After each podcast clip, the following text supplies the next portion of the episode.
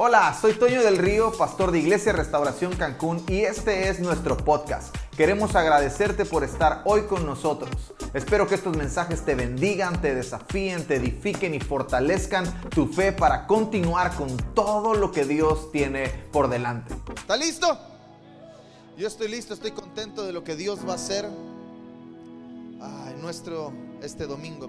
Hemos tenido 10 días increíbles. Alguien estuvo ayunando, orando. Alguien vino a los 10 días de búsqueda. Qué extraordinarios días hemos buscado y estoy seguro que hemos encontrado. Alguien encontró algo. Yo encontré un montón de cosas en estos 10 días. Dios me habló, Dios me despertó, me animó, me confrontó. Pero usted tiene que saber algo. Dile al que está a tu lado. Pero seguiremos buscando.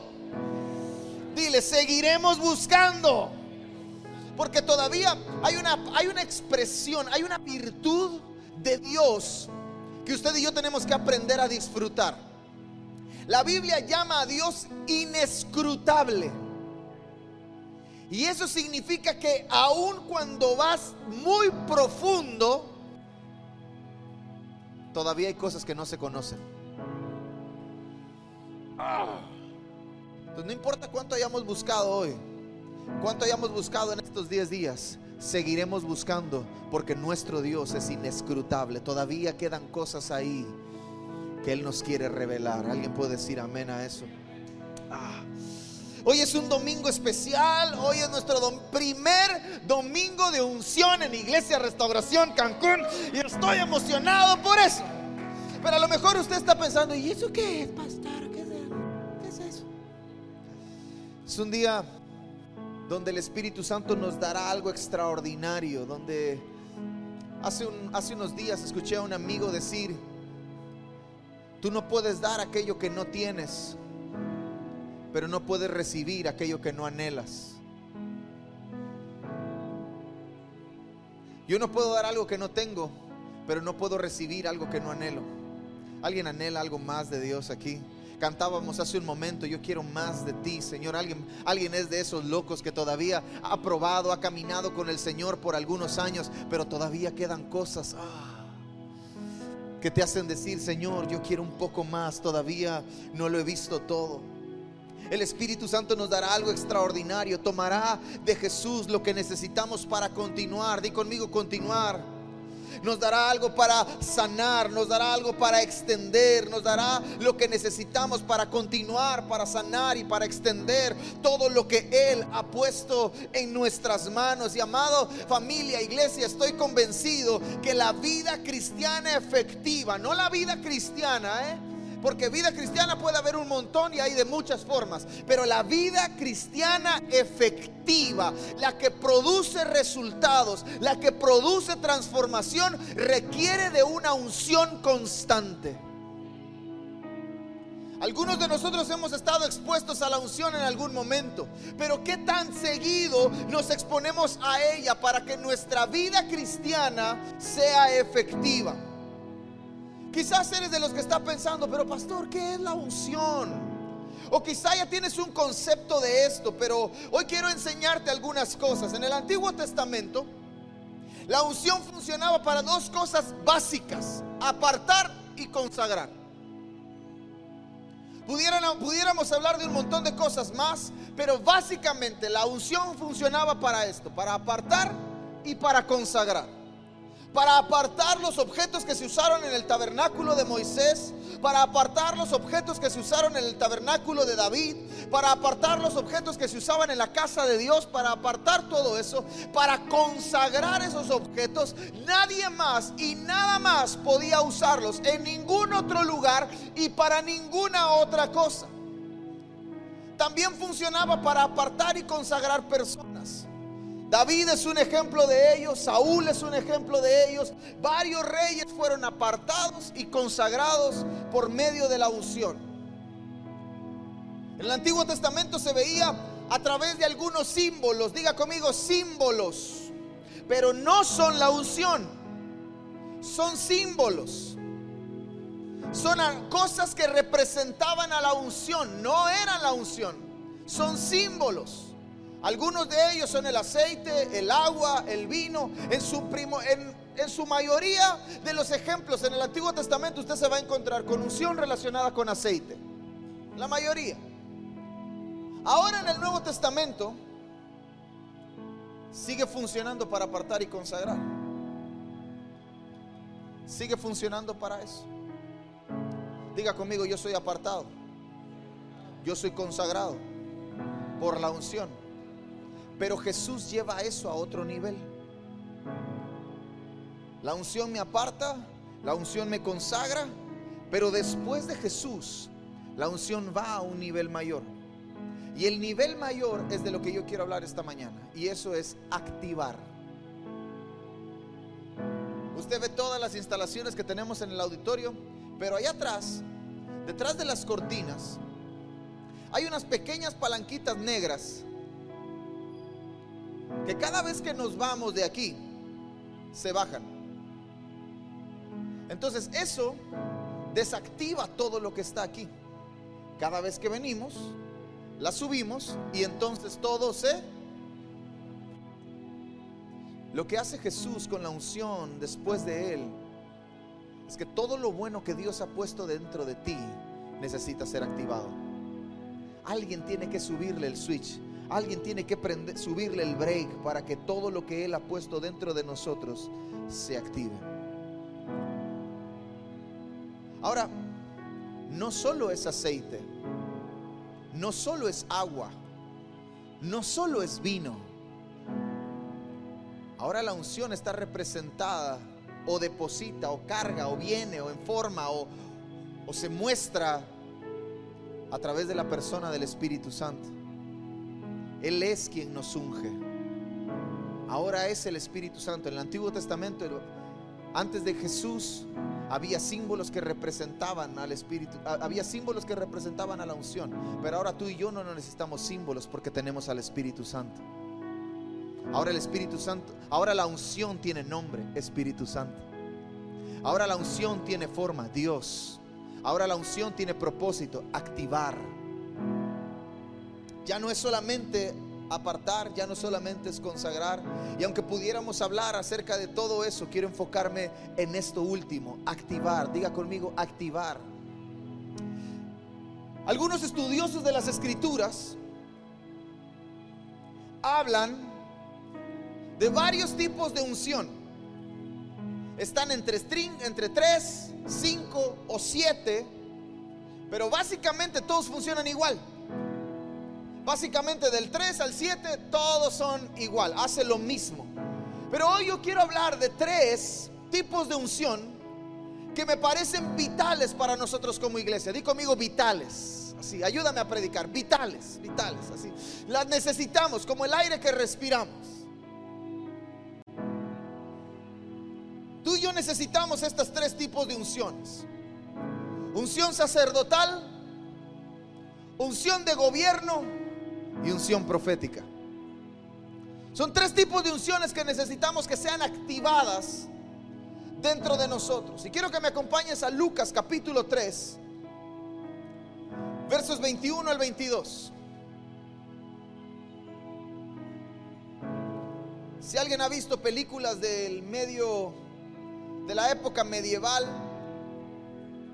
de la época del feudalismo, de la época donde la iglesia y el Estado trabajaban juntos, usted se va a encontrar con algunos otros tipos de unción ahí.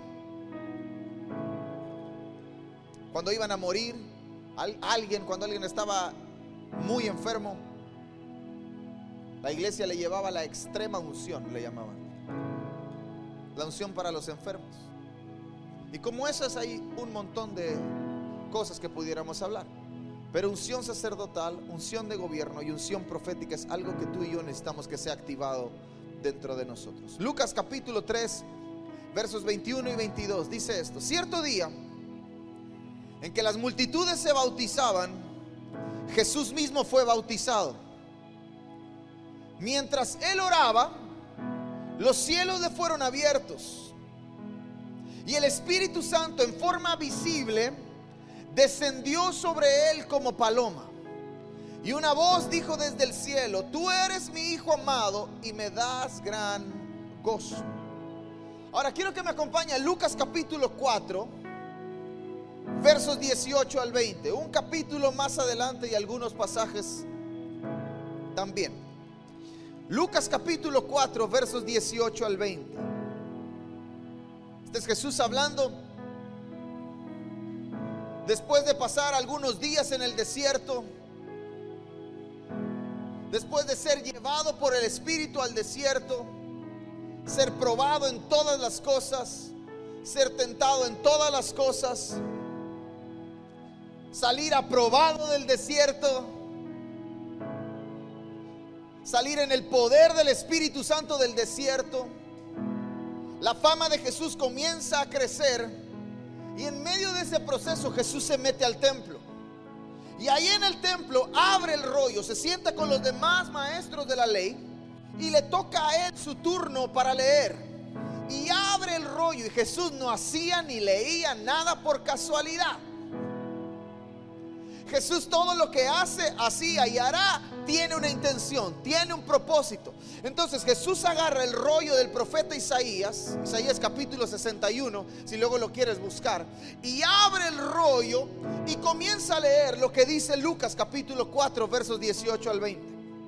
El Espíritu del Señor está sobre mí, porque me ha ungido para llevar la buena noticia a los pobres me ha enviado a proclamar que los cautivos serán liberados, que los ciegos verán, que los oprimidos serán puestos en libertad y que ha llegado el tiempo del favor del Señor. Lo enrolló de nuevo, se lo entregó al ayudante y se sentó. Todas las miradas se fijaron, todas las miradas en la sinagoga se fijaron en él. Y si sigues leyendo, Jesús se voltea mientras los ve a todos y les dice, hoy, en este día, esta escritura se ha cumplido delante de ustedes. Y ahora en estos pasajes, en estos dos pasajes, podemos ver el momento en el que Jesús es activado en estas tres funciones para funcionar. En estas tres funciones para funcionar. Su unción sacerdotal, una unción de gobierno y una unción profética. ¿Qué es esto? ¿Qué es ¿Cómo funciona la unción sacerdotal? El deseo de Dios es un reino de sacerdotes que saben su función. Éxodo capítulo 19, verso 6. Cuando Israel está saliendo de Egipto y comienzan a establecerse como nación, Dios habla a Moisés y les dice, ustedes serán mi reino de sacerdotes. Ustedes, di conmigo yo es mi responsabilidad ser un reino de sacerdotes. Este es el mensaje que debes transmitir a los hijos de Israel. Y aunque estoy convencido de que no hay otro mediador entre los hombres y Dios, solo Jesús, no hay nadie que se pueda poner entre los hombres y Dios más que Jesús, sí creo que como sacerdotes podemos ponernos entre los hombres y Jesús. Nadie se puede poner entre los hombres y Dios, solo Jesús. Pero yo sí puedo ponerme como sacerdote entre los hombres y Jesús.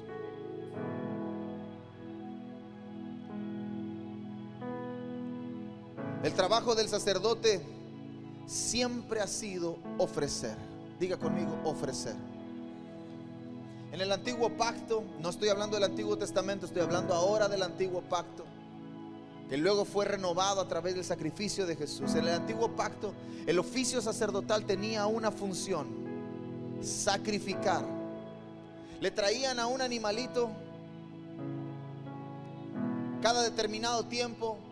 Había una ceremonia donde traían al animalito, al mejor animalito que alguien tenía, que la familia tenía. El sacerdote ponía la mano sobre la persona que traía el animalito y ponía la mano, la otra mano sobre el animalito y él funcionaba como un conducto para que los pecados del hombre pasaran a los pasaran al animalito y el animalito luego fuera sacrificado en el altar, fuera quemado en el holocausto, fuera ofrecido delante de Dios y los pecados del hombre fueran perdonados. Ese era el trabajo del sacerdote en el antiguo pacto. Ofrecer un sacrificio. Para el perdón de pecados. Pero ahora, ¿cuál es el trabajo del sacerdote de nosotros que ya no estamos bajo ese pacto, sino estamos bajo un pacto renovado, que ahora ya no ofrecemos animales? Ahora, ¿cuál es el trabajo del sacerdote en el nuevo pacto? Adoración. Diga conmigo, adoración todo ese proceso tenía como objetivo que el hombre que era perdonado de sus pecados pudiera levantar sus manos a Dios y decir, Dios, qué bueno eres. Y por causa de tu bondad yo voy a obedecer. Adoración. Entonces, en el antiguo pacto, el oficio sacerdotal tenía una función, ofrecer un sacrificio, pero ahora, bajo el nuevo pacto, el oficio sacerdotal tiene la responsabilidad de adorar. Antes en el antiguo pacto eran animales, ahora en el nuevo pacto, ¿cómo ofrezco mi adoración? A través de mi obediencia. ¿Está conmigo?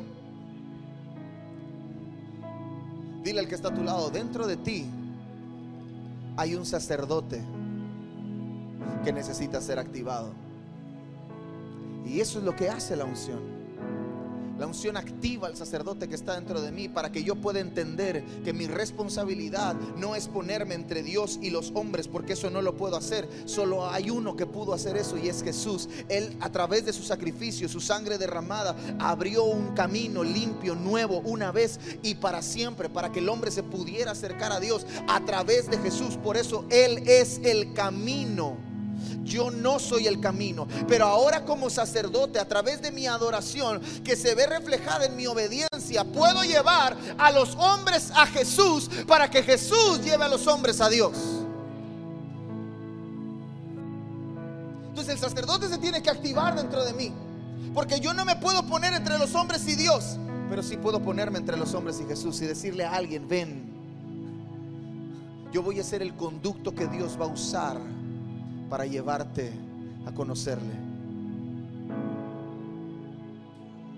Unción de gobierno. Una de las cosas que se pierde en el Edén es el gobierno de Dios sobre la tierra. La autoridad de Dios se ve corrompida, se ve transgredida, se ve violentada, se ve quebrantada a través del pecado del hombre en el jardín en Edén. Y Dios retira su gobierno y ahora queda el príncipe de la potestad del aire para reinar todas las tierras. El príncipe de este mundo lo llama Jesús años, muchos años después. Pero ahora tú y yo tenemos que saber esto. Dios no es un tirano. Porque si Dios fuera un tirano, Dios se hubiera acabado con Adán y Eva y toda la raza humana con un tronar de dedos como Thanos, ¿verdad?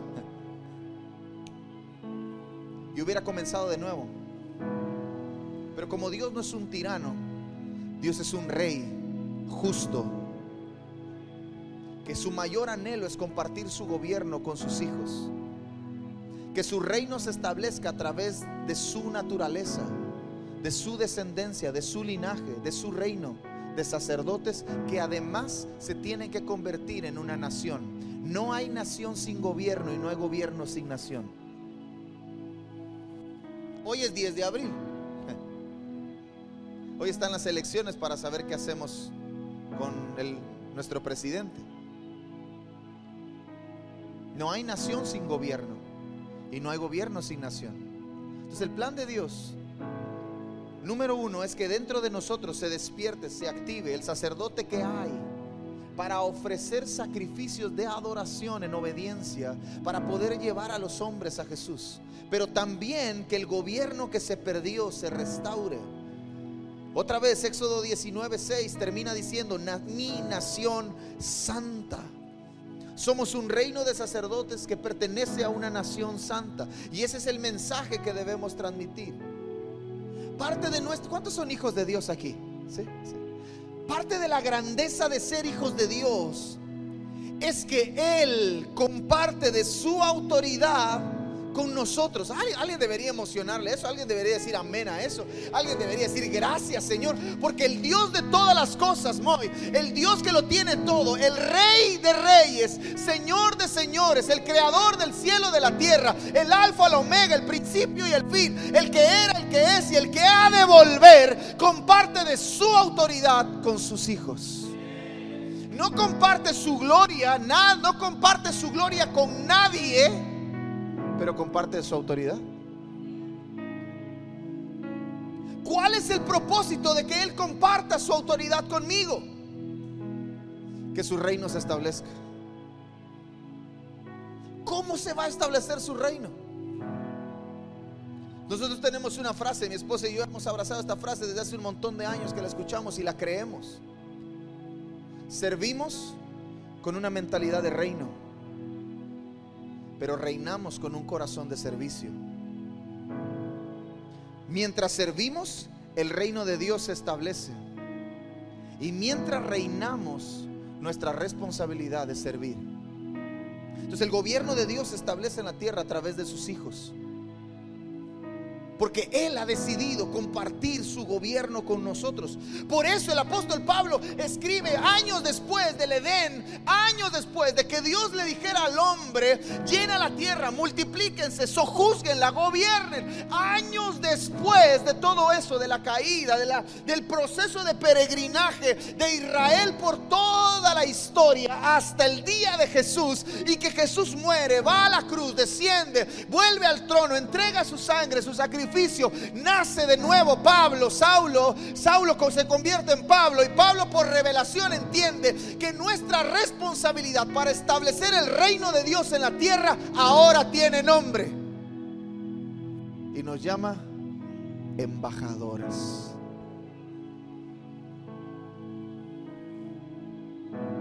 Entonces usted no es cualquier persona. No sé cuántos han tenido la oportunidad de ver un carro de la embajada.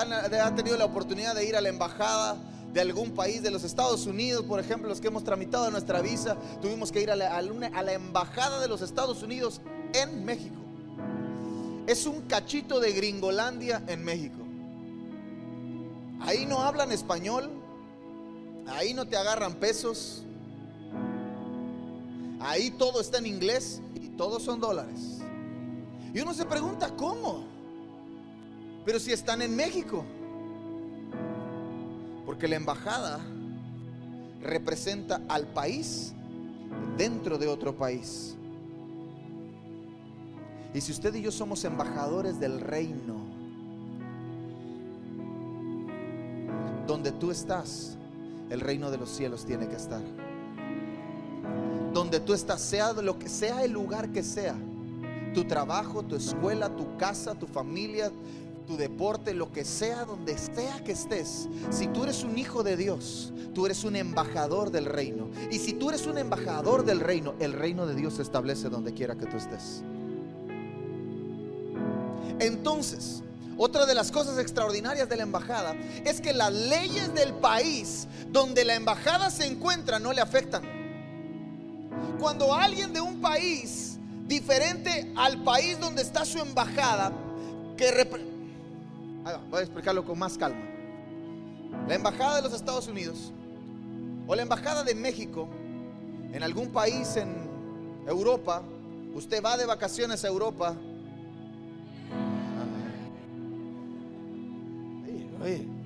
Usted va de vacaciones a Europa. Bueno, eso. Usted va de vacaciones a Europa los que ya fueron dicen, no, ya no quiero ir. Usted va de vacaciones a Europa y algo le pasa, le roban su pasaporte. Ah, ¿eh? Algo le pasa. El lugar a donde usted tiene que ir es a la embajada de su país. ¿Para qué? Para que su país le proteja mientras todo el proceso se lleva a cabo. Para que las leyes del país diferente al suyo, donde usted se encuentra, no le afecten. Vamos a trasladar eso al reino. ¿Cómo funciona eso en nosotros? Si yo soy embajador del reino y donde yo estoy, el reino de los cielos se tiene que establecer, eso significa que todas las cochinadas de las leyes del mundo que quiera establecer sobre mí no tienen autoridad. Ay, es que está bajando el dólar. Ay, es que temporada es. Ay, es que no, no, no, no, no. Eso a mí no me afecta porque yo pertenezco a un reino y hay una unción de gobierno sobre mí para establecer el reino de Dios en la tierra.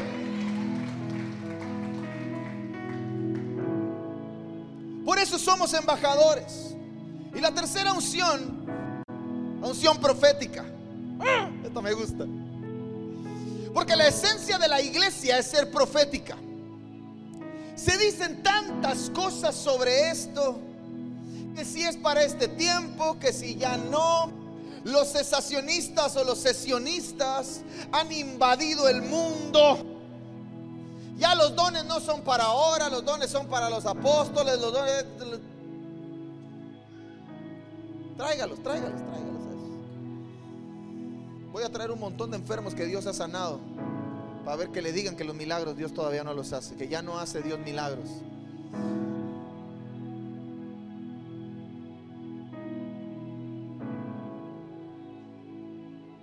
Yo vivo creyendo que lo que Dios estableció no se puede anular. Si Dios lo dijo, Alguien levante su mano derecha conmigo. Si Dios lo dijo, dígalo conmigo. Si Dios lo dijo, ni el diablo lo puede callar.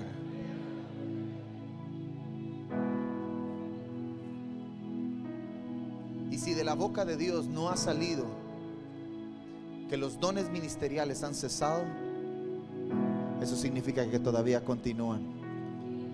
Ahora, hay que redimirlos, por supuesto. Porque lo que se mal enseña se mal practica y lo que se mal practica se pervierte.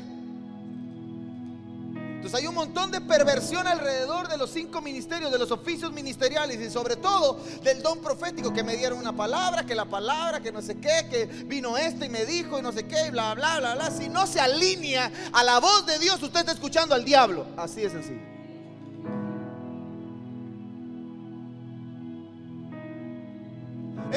Unción profética no es para andar escuchando, no es para andar haciendo cosas raras, sino para vivir anticipadamente. La unción profética que se debe despertar y activar en mí me va a ayudar a vivir anticipado. Hoy la iglesia solo reacciona. Pasa algo, boom, se levanta la iglesia, hay que hacer algo. Pasa otra cosa, boom, se levanta la iglesia y hay que reaccionar ante lo que está sucediendo. Dicen esto y boom, la iglesia reacciona ante lo que hay que decir. Dicen otra cosa y la iglesia reacciona ante lo que hay que decir. Pero creo con todo mi corazón que cuando se despierte en nosotros esta unción profética, tú y yo vamos a estar preparados para todo lo que venga más adelante. Amós capítulo 3, verso 7.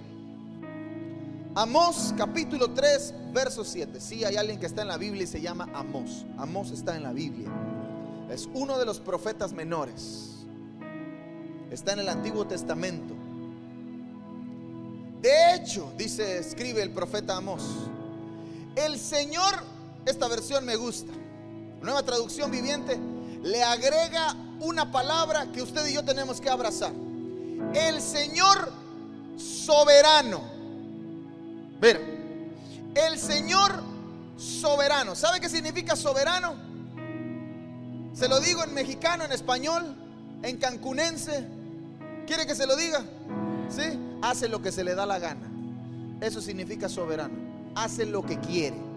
El Señor que hace lo que quiere, que porque es soberano, porque es dueño nunca hace nada. Ah, el Señor que hace lo que quiere cuando quiere porque puede, nunca hace nada sin antes anunciárselo a sus siervos.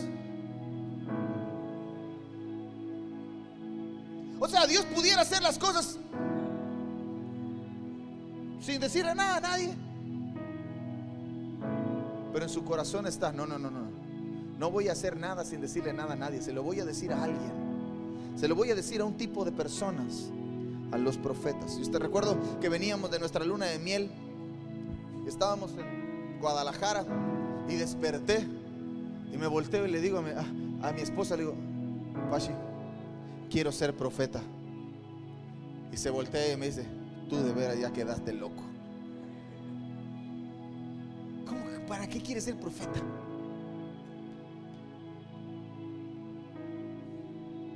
Y mi respuesta fue, porque quiero saber todo lo que Dios va a hacer. No quiero perderme nada de lo que Dios quiere hacer. Quiero saberlo.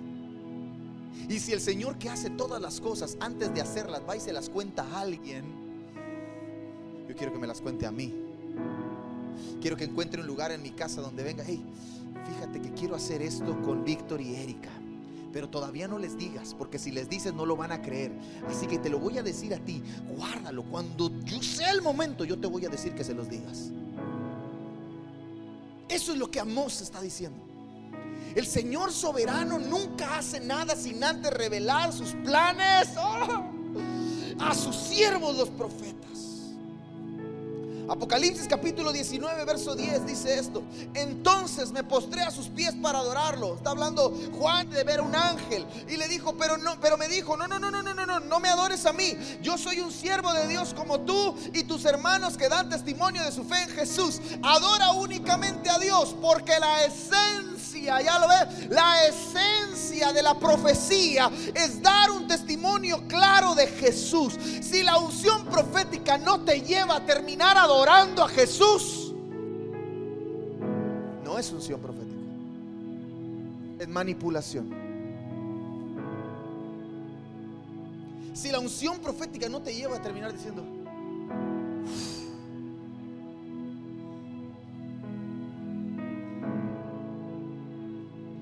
unción es vital para los tiempos que nos tocarán vivir. Dile al que está a tu lado, necesitamos una unción profética. Hace una semana dije, no todos somos profetas, pero todos podemos ser proféticos. Una cosa es desarrollar el oficio profético, el oficio y el ministerio de profeta. Y otra cosa es fluir en el don y la unción profética. Y tú y yo como iglesia, no todos aquí somos profetas. Imagínate que todos fueran profetas, nos andaríamos diciendo cada uno. Ni todos pueden ser apóstoles, ni todos pueden ser maestros, ni todos pueden ser evangelistas. Hay una unción específica para cada uno. Hay una llamado, una asignación ministerial específica para cada uno. Pero la unción profética es la esencia de la iglesia. La iglesia no puede vivir reaccionando. La iglesia tiene que vivir anticipada. Y el poder y la gracia y el favor y lo extraordinario de la voz profética no está en el cumplimiento de sus palabras, que lo que decían se cumplía, sino en qué tan bien alineado estaba su oído a lo que Dios estaba diciendo para entonces comunicar el mensaje sin que se corrompa. La clave del, del poder de un profeta no era su voz. Aunque tenían poder y voz para cerrar los cielos y abrir los cielos y hacer descender fuego del cielo y hacer que las aguas subieran y que las hachas y los metales que no pueden flotar. ¿Cuándo ha visto un metal flotar? Y este miserable Eliseo hace flotar un hacha. ¿Cómo rayos hace eso?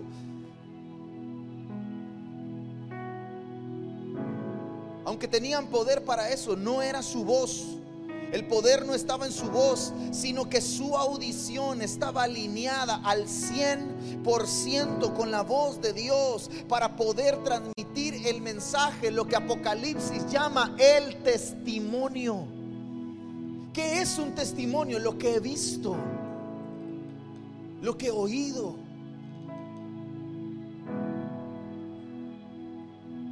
Yo creo con todo mi corazón por una iglesia profética no llena de profetas, profética, que vive anticipada, que vive preparada, que su oído está atento a la voz de Dios, que presta atención, sabe reconocer entre todas las voces, sabe reconocer la voz que verdaderamente importa, que es la de Dios, y esa es la que lo alimenta, y esa es la que lo dirige. Y entonces el Salmo 119 tiene más sentido de lo que hablábamos el miércoles. Lámpara es a, mis pies tu palabra, lumbrera mi camino, tu voz direcciona mis pasos, sé dónde caminar porque sé lo que estoy escuchando. Véngase todo el equipo. Si podemos ser activados en estas tres unciones, termino. Algo poderoso nos espera como iglesia. Si podemos ser activados en estas tres unciones, algo nos espera poderoso como iglesia. ¿Por qué? Porque no es para nosotros. Diga conmigo, la unción no es para mí. La unción no es para mí. Wow. Yo he, estado en un montón de lugares donde dicen, ah, su hermano, usted está bien ungido. Y para mí, ¿de qué me sirve eso? Había un montón de unción en la iglesia, qué poderoso. ¿De qué me sirve eso? La unción es para mí. La unción es para servir a otros. Si Dios te unge, Lucas capítulo 4, versos 18 al 20, escríbalos, ráyelos, subráyelos, póngalos en paréntesis, escríbale a su Biblia, la unción no es para mí. Usted lee a Jesús diciendo, el Espíritu del Señor está sobre mí porque me ha ungido para hablar las buenas noticias, para predicar libertad a los, para abrirle las cárceles, para abrir los ojos de los ciegos, sanar a los enfermos. La unción no es para mí, la unción es para otros. Por años, por años muchos se han servido de la unción. Por años muchos se han servido de la unción. Pero esta es mi oración y lo que yo creo y lo que hablo por una generación que sirve con unción. Años muchos se han servido de la unción. Invítame porque yo tengo unción para sanar enfermos. No te voy a invitar a ningún lado.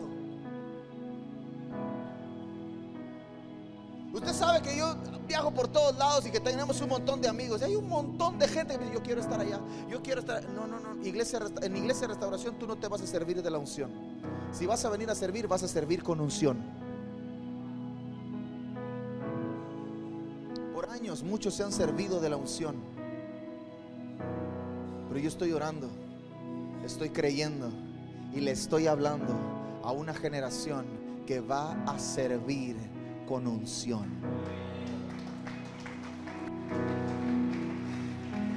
¿Para qué? Para traer una transformación a todo lo que está cerca. Todos en este lugar, diga conmigo, todos sin importar la edad, trasfondo, lo que sea, estamos llamados a caminar bajo la unción. Estamos llamados a caminar llenos de unción. Estamos llamados a caminar con unción. Pero pastor, yo podré tener las tres, podré tener una unción sacerdotal, una unción de gobierno y una unción profética. Quizá no vas a funcionar en las tres, pero sí en una de ellas. Dentro de nosotros hay sacerdotes que oficiarán, que saben cuál es su trabajo, que se pondrán entre los hombres y Jesús para llevarlos a Jesús y Jesús los pueda llevar al Padre.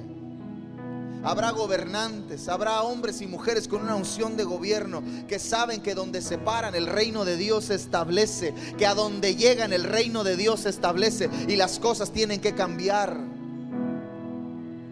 Dentro de nosotros habrá profetas, hombres y mujeres proféticos, no que se la pasarán diciendo cosas raras, sino que prestarán atención con los oídos bien alineados a la voz de Dios para no dejar caer a tierra ni una sola de las palabras que Dios ha dicho. Y al final de nuestros días, que todos podamos decir, el Espíritu del Señor está sobre mí y me ha ungido para este tiempo.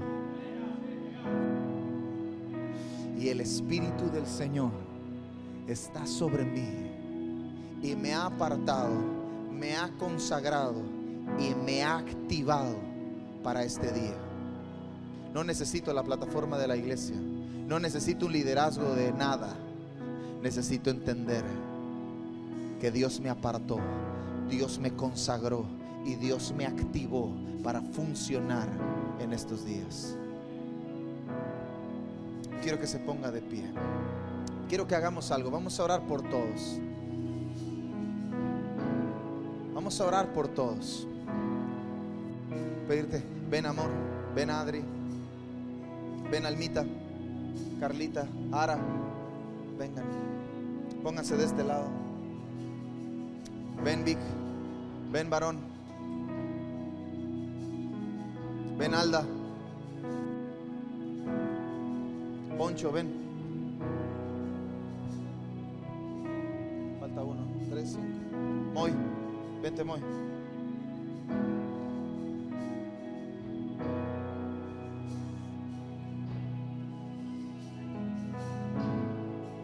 Acuérdese lo que dije al inicio. Nadie puede dar lo que no tiene, pero nadie puede recibir lo que no anhela. ¿Ok? Alguien anhela que Dios le unja en esta mañana. No para que usted sienta, ay, ay, yo quiero sentir bonito. No, no se trata de que sienta bonito. El cable cuando le prenden el switch no siente nada. Simplemente hace lo que tiene que hacer. Si usted sale de aquí a hacer lo que usted tiene que hacer, usted entendió. Aunque usted no sienta nada. Si usted siente todo lo que quiera y sale de aquí y no hace nada, usted no eso no sirvió de nada. Por años he visto a caer algunos revolcarse, dar vueltas como trompos. Y salen y siguen igual. Pero también por años he visto a muchos no caer ni una sola vez, no sentir absolutamente nada, pero sus vidas ser transformadas inmediatamente. Amén. Entonces, ¿qué vamos a hacer? Las mujeres, vamos a orar por las mujeres. Y los hombres, vamos a orar por los hombres. ¿Está claro? ¿Está claro? ¿Está claro? Yo voy a orar por ellos. Usted levante sus manos. Vamos a adorar a Jesús. Vamos a decirle, vamos a cantar con todas nuestras fuerzas. Esperamos que estos mensajes te hayan inspirado, te hayan desafiado, hayan animado y hayan fortalecido tu fe para todo lo que tiene el Señor por delante para ti. Nos vemos en la próxima.